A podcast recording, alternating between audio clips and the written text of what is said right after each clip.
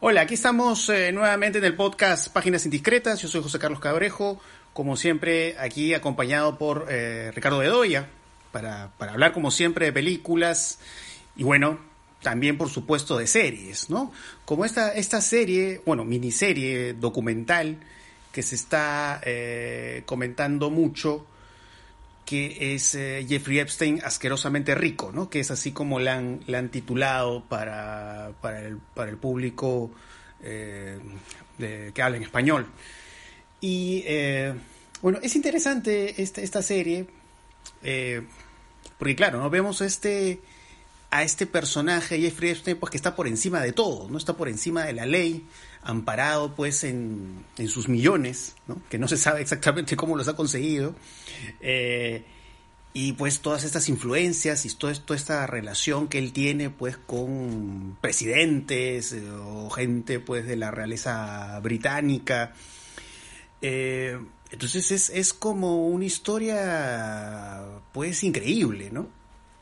Y claro, vemos cómo, cómo, cómo llega este, a este gran nivel de poder este personaje y de ahí vemos esta, esta caída que termina siendo pues estrepitosa y que lleva a su muerte, ¿no? Y, y lo interesante de eso, más allá del, de, la miniserie como tal, es que indudablemente eso también nos remite a hablar de tantos personajes, ¿no? Tanto no solo en el mundo de la televisión, sino por supuesto en el mundo del cine, que tienen pues este, este momento así de, de clímax, de poder, eh, y bueno, luego viene la caída, la decadencia, el descenso, ¿no? Entonces podemos encontrar varias de esas cosas. Pero de hecho que la miniserie como tal es, es, eh, es interesante, eh, porque claro, ¿no? Jeffrey Epstein pues es un personaje tan tan complejo, ¿no? Este lado que también vamos a encontrar en muchos personajes en el cine y la televisión, esta dimensión pues tan manipuladora, ¿no? Esta, dimensión carismática, pero que finalmente lo lleva pues a cometer estos actos eh, monstruosos. ¿A ti, ¿A ti qué te pareció eh, la, la serie, Ricardo? Mira, me parece interesante. Me gusta menos, digamos, que otras series de ese estilo de Netflix, ¿no? Eh, menos que Wild Wild Country, por ejemplo, menos que Tiger King, ¿no? Y mucho menos, por cierto, que la francesa, ¿no? Que Gregory. Eh, ¿Por qué me gustó menos? Tal vez porque me parece más convencional en su tratamiento, ¿no? Y acaso porque, a diferencia de otras, el personaje, digamos, del poderoso eh, no está eh, tan presente en su propia voz, ¿no? Epstein es un personaje que se mantiene más bien construido por los otros o visto por los otros, ¿no? Eh, porque claro, seguramente no hay demasiadas eh, eh, filmaciones, grabaciones, material de archivo de Epstein hablando, porque claro, su mundo era el mundo de la discreción, de la clandestinidad, de, de, de, ¿no es cierto? de del, del, moverse pues caleta, ¿no? Eh, claro, hay por supuesto estas apariciones de Epstein eh, respondiendo de modo muy cínico y muy escueto a un, a un, investigador que es especialmente, o a un interrogador que es especialmente este, eh, pugnaz, ¿no es cierto? Eh, le hace unas preguntas medias complicadas y medias indiscretas a propósito para provocarlo, ¿no? Y él responde, sí. ¿no? A veces con sorpresa, pero a veces con, con, con, con cinismo, ¿no?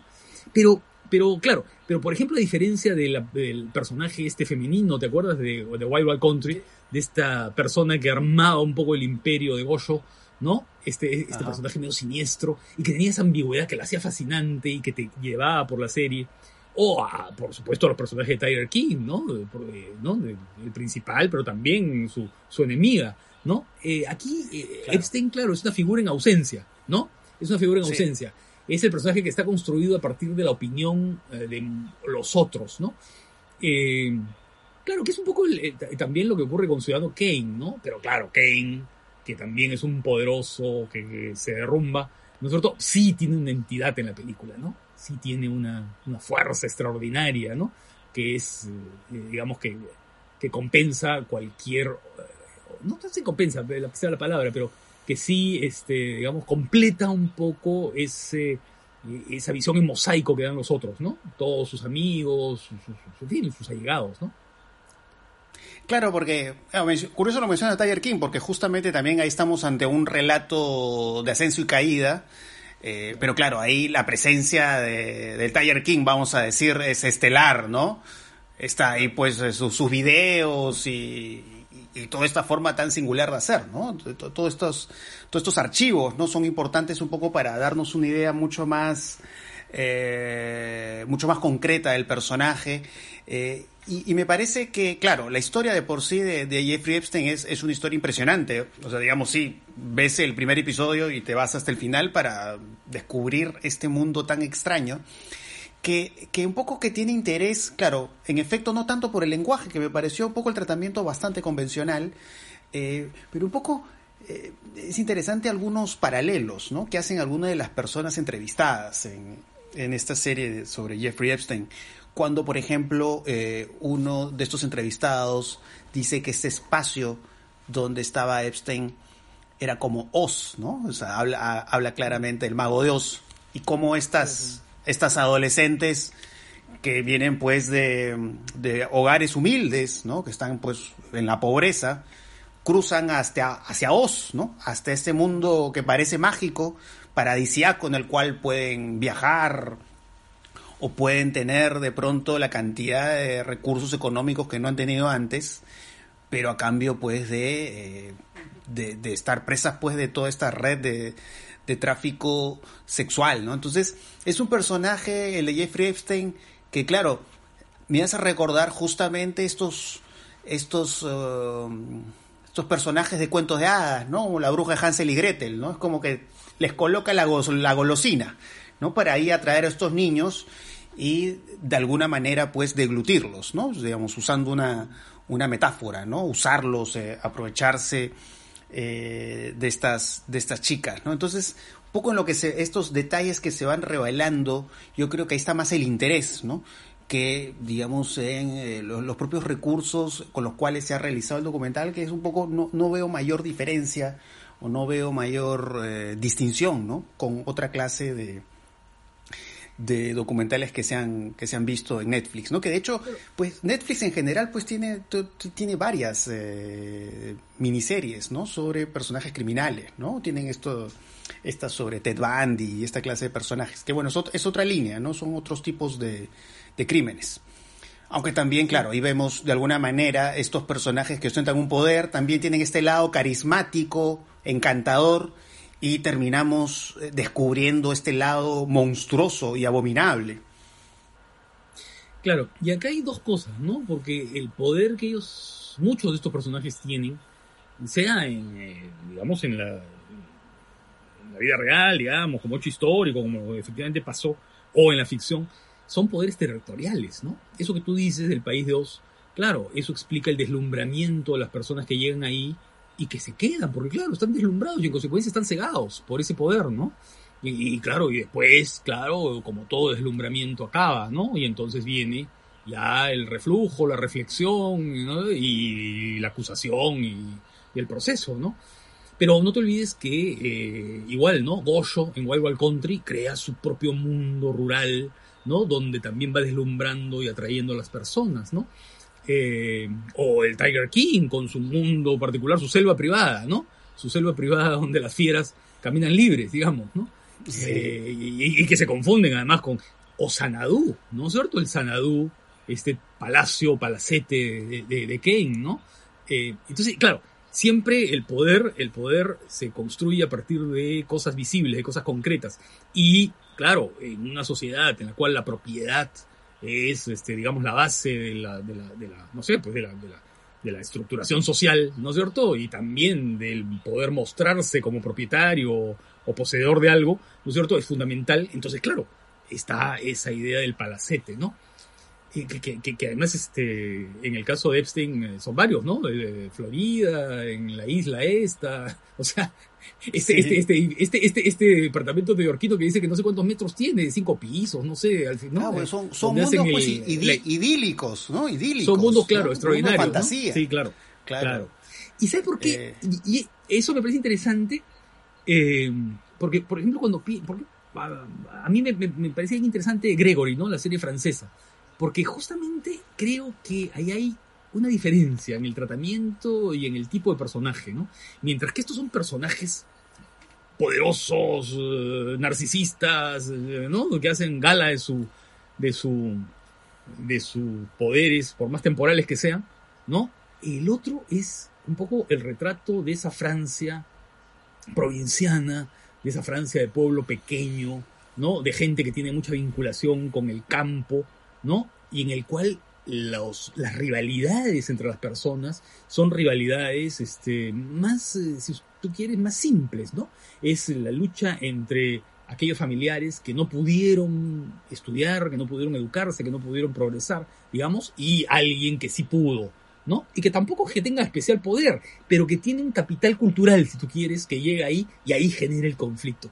Es decir, hay como una especie de, en, ese, en esa serie de Gregory, hay como una especie de, ¿sabes de qué? De, de, de, rastrear en aquella, aquella cosa perturbadora que puede haber en cualquiera, ¿no? En cualquier persona. En cambio, claro, Epstein es una especie de John Wayne, pues, de la, de la maldad, ¿no? Es una especie así de, de, Thanos, ¿no? De, de, personaje extraordinario, ¿no? Eh, que bueno, él gasta los millones que sea para hacer su red de, prostitución. tiene, tiene, todas las, tiene todas las gemas, las gemas de guantalete, para hacer lo que le da la gana. ¿no? hasta, que, hasta que pierde el guantalete, vamos a decir. Porque claro... Y hace, y hace a la chica ceniza, ¿no? La convierte en cenizas. Sí, claro.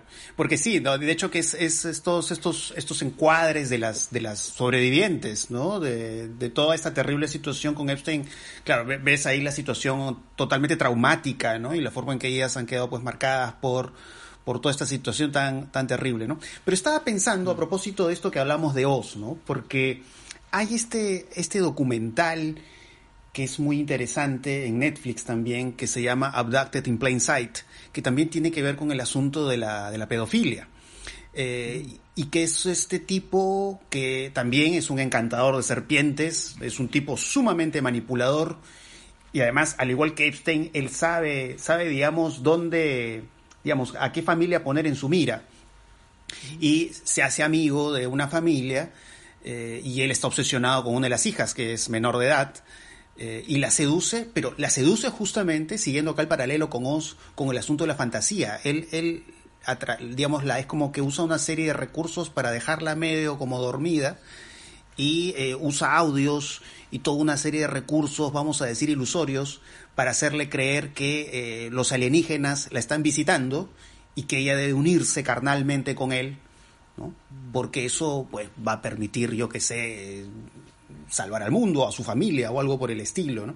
Entonces siempre hay este recurso de la fantasía, ¿no? en, la manera en que, en que vamos eh, descubriendo estos, estos personajes tan eh, terribles. ¿no? Pero también estaba pensando, ya un poco saliendo del mundo de, las, de estas miniseries eh, documentales o películas documentales, que justamente este asunto de la fantasía también vemos ahí cómo está el puente, ¿no? Es este puente entre lo, lo, que se suele considerar como ficción o documental, ¿no? Que termina ahí pues integrándose o terminan estando ante fronteras sumamente porosas, ¿no? Pero estaba pensando también justamente en otra clase de relatos con registros muy distintos, ya en el ámbito mucho más abierto de la ficción, que tienen que ver con el asunto del poder, ¿no? Hasta el punto que crees que estás por encima de todos, estás por encima de la ley, estás por encima de las normas, y es como que de alguna manera te drogas con el poder. ¿no? Y eso claramente lo vemos, eh, por ejemplo, pues en el, en el cine de en el cine de gangsters. ¿no? Eh, la vez pasada estaba viendo eh, este Enemigo Público, esa película con James Cagney de Wellman. Y, y entonces vemos a persona de Cagney que también además es un personaje muy carismático, ¿no? A pesar de que vemos que hace cosas terribles, hace cosas monstruosas, ¿no? Y va ascendiendo en el poder, se, se va convirtiendo pues en este gángster tan importante, hace lo que le da la gana, pero ahí la caída es brutal, ¿no? Es, es una caída brutal y lo vamos a ver en otras películas como eh, Cara Cortada de Howard Hawks, ¿no? La gente suele pensar más ¿no? Eh, en, el, en el Cara Cortada de Brian De Palma. Eh, pero es fundamental también, porque vemos también en, el cara cortada de, de Howard Hawks a esta frase que también se usa en la película de Palma, ¿no? que dice The world is yours, ¿no? el mundo es tuyo. ¿no? Es el personaje que siente que realmente puede hacer todo lo que le da la gana hasta que ve que poco a poco su poder va pues eh, desmoronándose, ¿no? Y, este Tony, no el Tony Montana, sino el Tony de, de, la película Howard Hawks, que tiene esta, además, esta risa casi como que parece, parece el Joker, ¿no? Parece el guasón. Pero claro, esta risa que finalmente se le quita, ¿no? Se le quita de la cara, ¿no? Al enfrentamiento de esta realidad. Y claro, y, en el cine gangsters mucho se ve eso, ¿no? Que finalmente el, el gángster paga, ¿no? O sea, disfruta, eh, se droga con el poder. Quizás este asunto de drogarse con el poder es más notorio en el cara cortada de Brian De Palma, ¿no? Cuando vemos al personaje Al Pacino en, en su gran mansión y consumiendo cocaína sin parar, ¿no? Ahí está el reflejo de su poder, ¿no? El poder como droga, ¿no? Y finalmente, pues, lo vemos caer, ¿no? Es como caen los personajes de Hitchcock, ¿no? Hitchcock, un cineasta obsesionado con las caídas, ¿no? Y eso se ve en el, en eh, Cara Cortada de Brian De Palma, ¿no? Entonces, claro, uno va viendo, ¿no? A pesar de los registros diferentes, uno va encontrando estas coincidencias, ¿no? En la forma en que el cine y la televisión van retratando este, este poder que enseguece, ¿no? Y este poder que está por, por encima de la ley. Claro. Lo que pasa es que, a ver, eh, ahí hay un punto interesante que es el algo que, dijo Hitchcock varias veces, ¿no? Dijo, cuanto mejor es el villano, mejor es la película, ¿no? Y claro, cuando uno ve esas películas de los gángsters de los años 30, uno queda fascinado por el villano. Porque James Cagney era un actor, aparte que era un actor formidable, era un actor que tenía un carisma brutal, ¿no? Incluso cuando hacía las peores cosas, ¿no? Cuando hacía las cosas más realmente abominables, ¿no? Eh, cuando le pasa el pomelo, no sé qué fruta le pasa por la cara a la, a la chica, ¿no? La, frota, así, ¿no? Pero además, pero además porque era un, era un actor que tenía una expresión corporal musical, era casi coreográfico, ¿no? Tenía un dominio del cuerpo y esto te fascina en, su, en su presencia, en su presencia física, ¿no? En Ángeles eh, con caras sucias, ¿no? Él es el chico malo, pues, ¿no? Eh, que, al que admiran los, los, los, chicos de la calle, ¿no? Los chicos del, los chicos pobres del, del barrio, ¿no? Y por supuesto tiene que pagar sus culpas y paga sus culpas eh, yendo a la, al, al, patíbulo, a la, silla eléctrica, creo que sí, a la silla eléctrica me parece, o a la cámara de gas, no sé, al, ¿no? A la pena, pena de muerte, creo que es la, silla eléctrica. Y, y él es totalmente orgulloso y fanfarrón y no le teme a la silla, a la, a la muerte, ¿no? Pero el cura, el cura, ¿no? Le pide, oye, tienes que fingir ¿no es cierto? Porque tú vas a dar mal ejemplo a los chicos, ¿no? A los chicos no pueden, ellos no te pueden ver eh, yendo gozoso pues a la muerte, ¿no? Y se quiebra, ¿no? Para que los chicos lo vean. Y esto es bien interesante porque es como, ¿saben qué? Es una alusión a lo que estaba pasando en el Hollywood de esa época, que es el código de censura que había aparecido en los años 30, comienzo de los años 30, ¿no? Y por eso es que los gángsters terminan pagando sus culpas. Porque en realidad durante, eh, si la película dura 90 minutos, ¿no es cierto? Durante 85 minutos hemos estado fascinados con, con el gánster. Y es en los últimos 5 minutos que el tipo paga. Porque claro, porque si no la película iba a ser sancionada y porque Hollywood no quería problemas con los políticos, ni con las ligas de moralidad, ni con los puritanos. ¿No? Y eso es bien interesante. Eh, y, no sé por qué pienso, eh, relacionado con esto, en otra imagen de gángster, eh, hecha por supuesto 60 años después, que es el final de Buenos Muchachos de Scorsese. El final de Buenos Muchachos de Scorsese, durante toda la película hemos visto cómo este, este personaje va creciendo, ¿no es cierto? Y se va haciendo un hombre cada vez más poderoso y se va metiendo eh, en cada vez más negocios turbios, ¿no? Hasta que se mete con la droga y ahí viene su caída. Pero la caída no solamente lo afecta a él, sino que arrastra a todo el mundo, ¿no? Porque en la última secuencia lo vemos en el juzgado, eh, convertido en una especie de colaborador eficaz, ¿no es cierto? Acusando a, Paul Sorbino y a Robert De Niro, ¿no? Lo señala, ¿no? Y luego, en la última imagen de la película, lo vemos convertido en un hombre común, ¿no? Saliendo con su bata a la puerta de su casa a recoger el periódico que le han dejado en la mañana a tomar su desayuno leyendo las noticias, ¿no? Y diciendo que va a cocinarse unos tallarines, no sé en qué estilo, que seguramente lo aprendió de algún gángster italiano, ¿no? ¿Y qué cosa escuchamos en ese momento? Escuchamos en ese momento, mientras que van apareciendo los créditos finales de la película, escuchamos una versión de My Way, pero cantada por Sid Vicious, ¿no? Lo cual es una versión satánica, ¿no es cierto?, de esta canción de éxito, de esta canción de, no sé, pues de recopilación vital que la puso de moda Frank Sinatra, porque en realidad la cantaron muchos, pero Frank Sinatra tal vez la versión es la más conocida.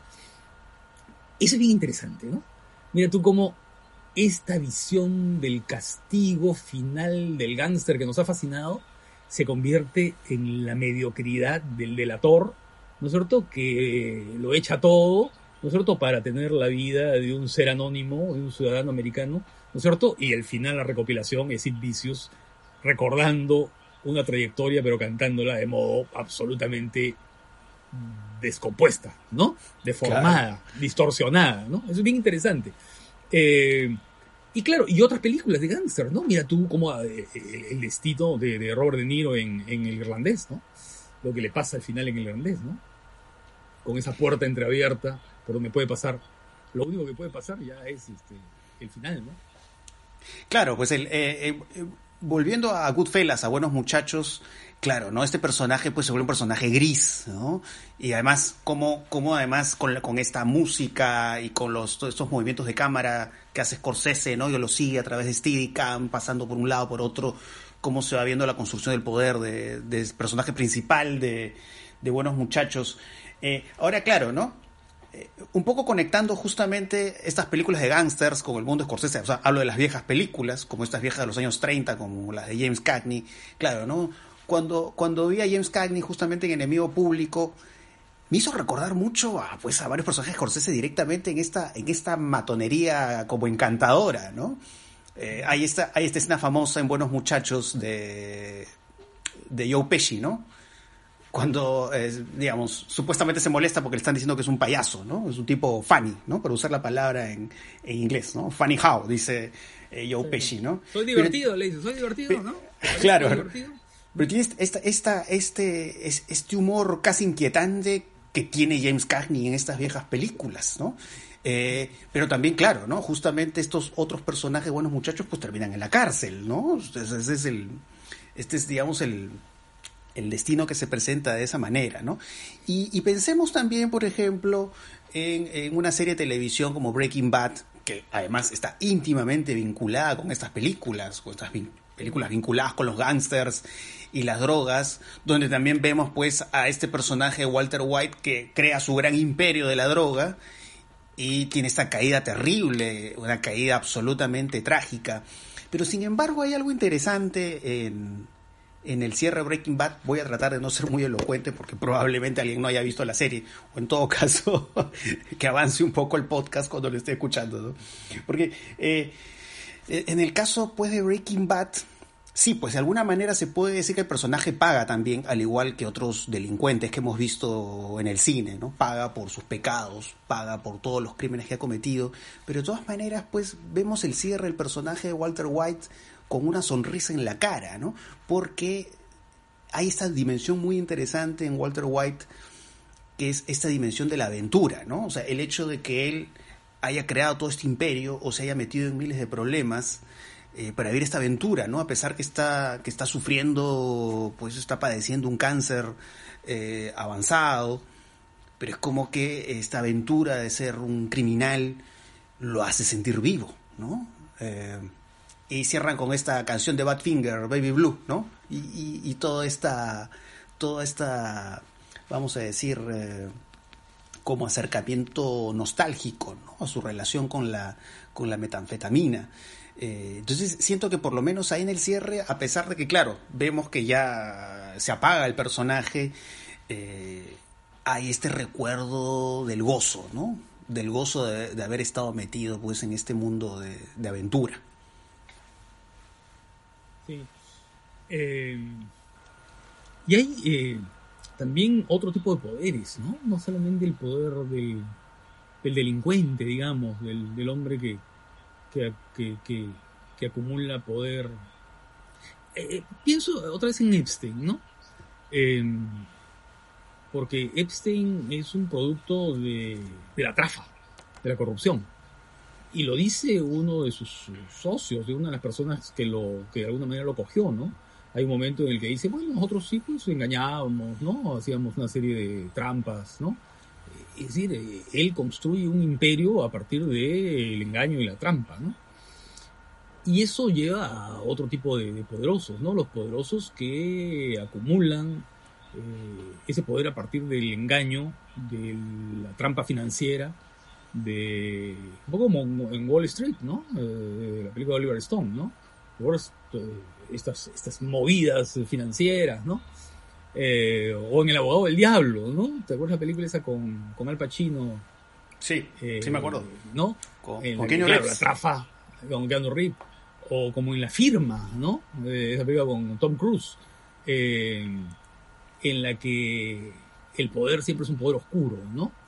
Eh, o en aquellas películas paranoicas, ¿no? Que se hicieron en los años 70, eh, de alguna manera eh, respondiendo a una situación histórica, ¿no? Que era el hombre poderoso como Nixon, el, el Tricky Dicky, ¿no? Eh, Dicky el tramposo, ¿no? Eh, que está en la cúspide del poder y que atrampea a todo el mundo y engaña y qué sé yo, ¿no? Y también están, eh, claro, los poderosos que gobiernan, ¿no? Los que tienen el poder sobre la vida cotidiana de la gente, ¿no? Que también es este interesante. Y claro, y creo que un poco las miniseries estas de Netflix están así, están, están dando como un retrato, ¿no? De un lado oscuro de los Estados Unidos, ¿no? Fíjate en esos personajes que están mostrando, ¿no? Eh, del mundo financiero como Epstein, ¿no? Del mundo del espectáculo, de cierto modo de vivir, en el caso de Tiger King, ¿no? Eh, de cierta manera de ser fanático y qué sé yo, eh, y de dejarte guiar por, por no sé, por qué teorías este, insólitas en el caso de, de Wild Wild Country, ¿no? Es como un retrato abierto de esto, ¿no? Así como en otras eh, épocas, ¿no es cierto? Se podían hacer los retratos del poderoso vinculado con el dinero, como el ciudadano Kane, ¿no? Este, o en Italia, por ejemplo, no sé, las películas de Francesco Rossi, ¿no? Estos personajes poderosos que este, o son liquidados o son eliminados, ¿no? El Lucky Luciano, por ejemplo, el personaje de Francesco Rossi, o Mattei, Enrico Mattei, en el caso, en el caso Mattei de Rossi, o las manos sobre la ciudad, la corrupción en la construcción de las ciudades, ¿no? En los años 60. Eh, o, por ejemplo, en la comedia italiana, en la comedia a la italiana, en esas películas de Dino Risi, ¿no? En, en, en Queremos a los coroneles o en Nombre del pueblo italiano, en la que vemos determinadas circunstancias sociales que generan un poder, ¿no? Que es basado en la corrupción y que termina en la caída, ¿no? Claro.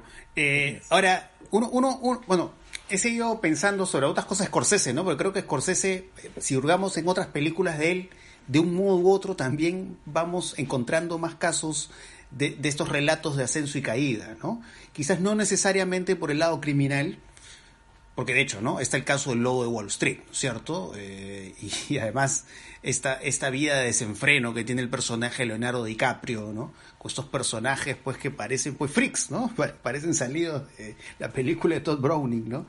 Y que eh, tienen esta vida pues eh, de baile y de drogas eh, y de lujuria, ¿no? Pero al final también vemos este lado grisáceo al final, ¿no? En el cierre del, del lobo de de, de Wall Street, ¿no? Pero estaba pensando, sí, y estaba pensando también en que de alguna manera, eh, en el caso, por ejemplo, del cine peruano, me estaba acordando un caso como el de Ojos que no ven, la película de Francisco Lombardi, donde vemos eh, la caída del gobierno de Alberto Fujimori y eh, cómo se, se va haciendo esta descripción eh, como fría, ¿no? como clínica ¿no? de la caída de estos personajes, como este periodista que ha trabajado para el gobierno y le empieza a salir un tumor en el rostro, ¿no? o de pronto estos personajes que, claro, van cometiendo como estos crímenes eh, finales, ¿no? Antes, antes de que se termine, pues, de derrumbar todo, ¿no? Antes que se quiebre el estado de las cosas. Entonces es, es, es un título curioso, ¿no? Y que también nos, nos habla del crimen. Un crimen político y que, pues, se, se, se retrata, ¿no? Es un caso curioso, me parece muy interesante el de Ojos que no ven. Sí, sí, sí, sí. Eh, claro, porque va dando una visión amplia, ¿no? Una especie de gran mosaico, ¿no? A partir de esta, de este, de este sistema de relato en red, ¿no? De conexiones que había usado Alman en Shortcuts. eh, y bueno, que también está en Magnolia, ¿no? Eh, que es este, este sistema, ¿no? De, personajes que se van entrecruzando, ¿no? Ahora, yo, yo, a ver, ya que hablamos del poder, yo te diría que yo las películas sobre el poder que prefiero, las que más me gustan, son las que, curiosamente, mira, dos, dos directores que se acercaron a Shakespeare, ¿no? Que es un gran, es un gran observador del poder, ¿no? Eh, que son Wells y Kurosawa, ¿no? Que las películas de Wells y Kurosawa sobre el poder son absolutamente extraordinarias, ¿no? Eh, Trono de Sangre, que es esta adaptación de, eh, Macbeth, ¿no?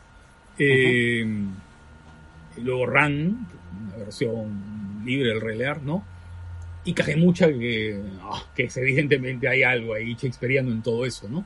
Esas ideas del poder, ¿no? Del poder como una construcción que al cabo es un espejismo y es una especie de ilusión que se desvanece, ¿no? Y en el caso de Wells, los personajes poderosos son extraordinarios, ¿no? Yo creo que eh, el ciudadano Kane es extraordinario y el señor Arcadin, ¿no? Mr. Arcadin, que es una variación de, Kane en otro mundo, ¿no? Tal vez un mundo más estrambótico, más estrafalario, eh, pero lleno de intensidad, ¿no? Eh, y curiosamente, fíjate, son cineastas que ambos tuvieron de alguna manera problemas personales muy serios, ¿no? Eh, vinculados con el fracaso, ¿no? En el caso de Wells, el fracaso casi crónico, ¿no? Sobre todo su segunda, parte de su carrera fue casi itinerante, fue transhumante, ¿no? Se paseó por muchos países del mundo haciendo películas inacabadas, en fin. Y en el caso de Kurosawa, eh, teniendo un fracaso que, lo lleva pues hasta un intento de suicidio, ¿no? Del que se recupera y hace después películas exitosas, ¿no? Eh, y en buena parte porque sus admiradores lo apoyan, como Coppola, y, ¿no? Para hacer Caje Mucha, ¿no? Y Lucas. Eh, son personajes que llevan el fracaso en ellos, ¿no? O sea, la noción del fracaso en todo caso, ¿no?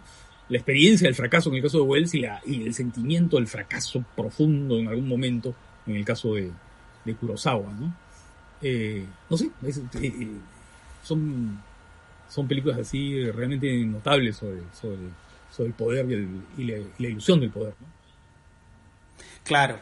Sí, pues porque además el material ahí de. El material de Shakespeare es fundamental, porque justamente es, es, muy importante en el caso de, de, la obra de Shakespeare este asunto del poder, ¿no? De, de, estado de las cosas, digamos, que, que se derriban, que cambian, ¿no? Abren paso a una nueva era. Y, de hecho que me parece que Orson Welles, pues, es, uno de estos, em, estos grandes cineastas, ¿no? Que, se han acercado a, Shakespeare, ¿no? Que quizás incluso en el caso de Orson Welles el asunto del poder se puede ver quizás también en otras dimensiones, ¿no? Quizás no tan, no tan cercanas a las cuales hemos estado hablando, ¿no? Eh, eh, el asunto, vamos a hablar, por ejemplo, eh, del, poder sobre otra persona, ¿no? El asunto de los celos, ¿no? Como se ve, por ejemplo, en, su adaptación de Otelo, ¿no? Y, digamos, toda lo que ya sabemos, ¿no? Que es la muerte de Otelo y mostrar, pues, esta forma, así, vamos a decir, como solemne, ¿no? Y estas, estas siluetas eh, que parecen, pues, casi gigantes, ¿no? Y este ataúd, ¿no? Donde yace Otelo, ¿no? Y cómo se va desplazando, ¿no? Eh, entonces sí, ¿no? Es, es, me parece que esa dimensión aparece ahí en, en Orson Welles y que eh, creo que es uno de los grandes cineastas, ¿no? Que ha, una película como Campanadas a Medianoche, por ejemplo. Claro. Campanadas a Medianoche también es muy fuerte. Y en una historia inmortal, esta historia del hombre todopoderoso que eh, hace que una mujer tenga sexo con un hombre, con otro, ¿no? Es, es bien interesante esa... Es el poder puesto en diferentes situaciones, ¿no? En el control del otro y qué sé yo. Claro, ahora estaba pensando... Sí, sí, sí, sí, sí, la idea. no, sí, sí, no, tú sí, no estás pensando en qué. no, sí, sino que se me había... estaba pensando también en, en ciertos retratos que uno puede encontrar, por ejemplo, en relación a Hollywood, ¿no? Estaba pensando en Mulholland Drive, ¿no? La, esta famosa película de David Lynch que se llamó acá en Lima El Camino de los Sueños, pero bueno, casi todo el mundo la conoce como Mulholland Drive, que también está el poder, el poder de la industria y eh, vemos como eh, a este, este director de cine que se llama Dan Kesher eh, y le imponen, ¿no? Le imponen a qué actriz tiene que escoger para tal o cual papel, ¿no? Digamos que este Adam Kesher, este cineasta, se resiste, pero al final tiene que, ceder. Y, de alguna manera, pues claro, ¿no? El, caso de este personaje, Adam Kesher, que aparece en Mulholland Drive, me hace recordar justamente a cineastas como Orson Welles, ¿no? Que es este cineasta empecinado a hacer lo que quiere, pero hay un poder por encima que lo sobrepasa y de pronto pues hasta ha tenido estos problemas para poder hacer películas, para poder conseguir financiamiento, ¿no? Porque es como esta alma rebelde, ¿no? Siempre ha sido un alma rebelde Orson Welles. Y claro, y la visión justamente ahí volvemos un poco al inicio, ¿no? Porque la visión que hay en Mulholland Drive es, es una visión gangsteril de Hollywood, ¿no? Esto es la forma como va construyendo esos personajes que van amenazando a este cineasta, ¿no? Y, y todos estos gestos como absurdos, ¿no? Como el tipo que de pronto bota el café que estaba tomando en, en una suerte de mantel o, servilleta, servilleta de tela.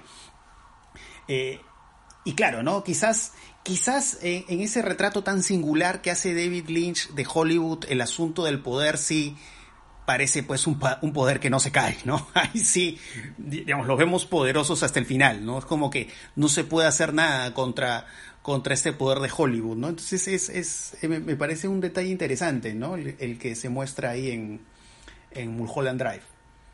Claro. Eh, hay dos películas de Vincente Minelli que son extraordinarias. Bad and the Beautiful, Cautivos del Mal, creo que es el título en español.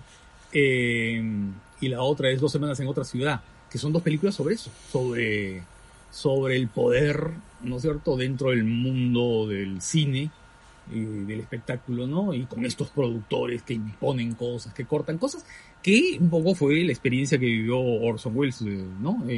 a lo largo de su carrera, ¿no? en fin, con la experiencia de los magníficos Anderson y muchas otras, ¿no?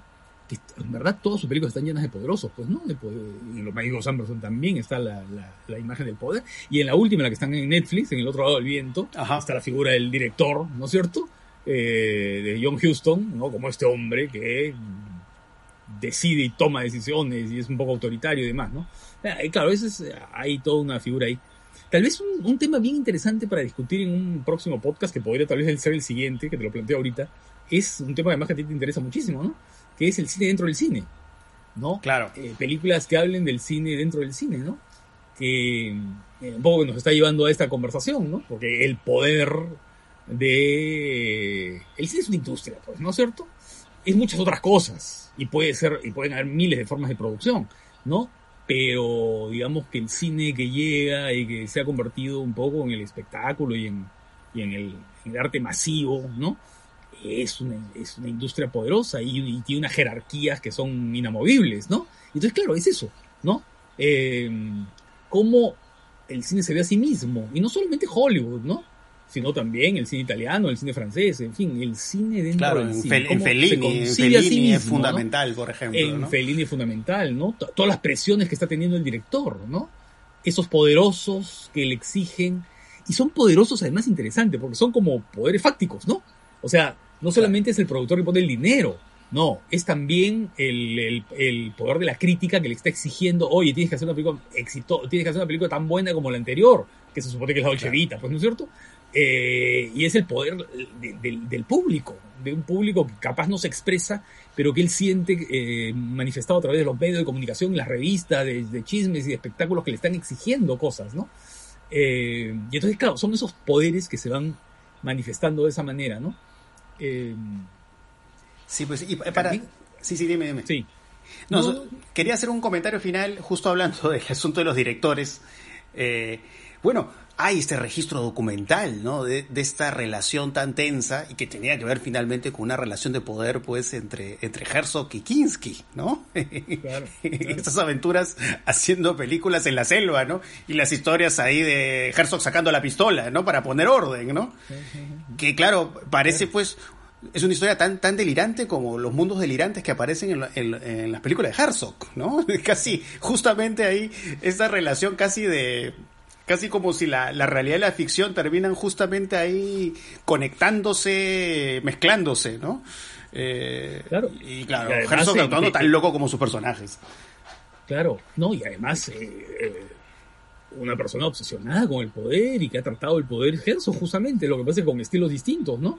Porque claro, El, poder que quería ejercer Klaus Kinski era un poder alucinado. El otro, el de Herzog, es un poder tranquilo, pero es un poder poderosísimo, ¿no? Y además es, un, es un personaje que está realmente no sé, pues este, tiene una preocupación central por el poder. Y no solamente por, una película como Aire, El aire de Dios, que es una gran película sobre el poder, ¿no? Sobre un poder que también se desvanece, es un poder eh, absolutamente... Se pierde ahí en, las aguas de la selva, ¿no? Así es, ¿no? En medio de la alucinación se pierde del, sol y del calor. Claro. Pero también Fiscarraldo, ¿no? Sí. Eh, y, incluso en algunos personajes de sus documentales, ¿no? Por ejemplo, de alguna manera, Julian Kepke, ¿no? La, la, la, la chica esta que, sobrevivió al accidente de aviación en la selva, que también es el poder de la supervivencia, ¿no? O el escultor Steiner, ¿no? Este hombre que hace estos saltos gigantescos y que queda en el éxtasis, ¿no? En el éxtasis del estar suspendido en el aire y haber vencido, ¿no es cierto? La propia, no sé, pues, este, eh, el instinto de supervivencia, lo, no sé, pues, los lazos que nos atan a la vida, digamos, ¿no? Y que él, lo logra hacer en el aire. Eh, es claro, interesante toda esa variedad, ¿no? De, formas de poder, ¿no? Sí, porque incluso un personaje como el de el de Timothy Treadwell en Timothy Treadwell en Grizzly Man, ¿no? De alguna manera también termina creando pues una estructura de poder con los osos, ¿no? Cuando se va a la península de Alaska hasta que termina pues confrontado contra la realidad, ¿no? Sale este mundo ilusorio de, de, esta relación como armónica, idílica que tiene con los animales y finalmente se, se enfrenta con las fauces de la realidad. Eh, y, sí, el asunto del poder, sí, en efecto me parece eh, fascinante, ¿no? En el caso del cine de Herzog, ¿no? Eh, y bueno, ahí yo creo que ya hemos, hemos hablado varias cosas, pero creo que hemos dejado también puertas abiertas, ¿no? Para, para hablar otros temas, otros temas. Pero bueno, esperamos pues abrir alguna de estas puertas para los próximos episodios. Y, y, bueno, espero, espero que les haya gustado y ya nos estaremos volviendo a escuchar.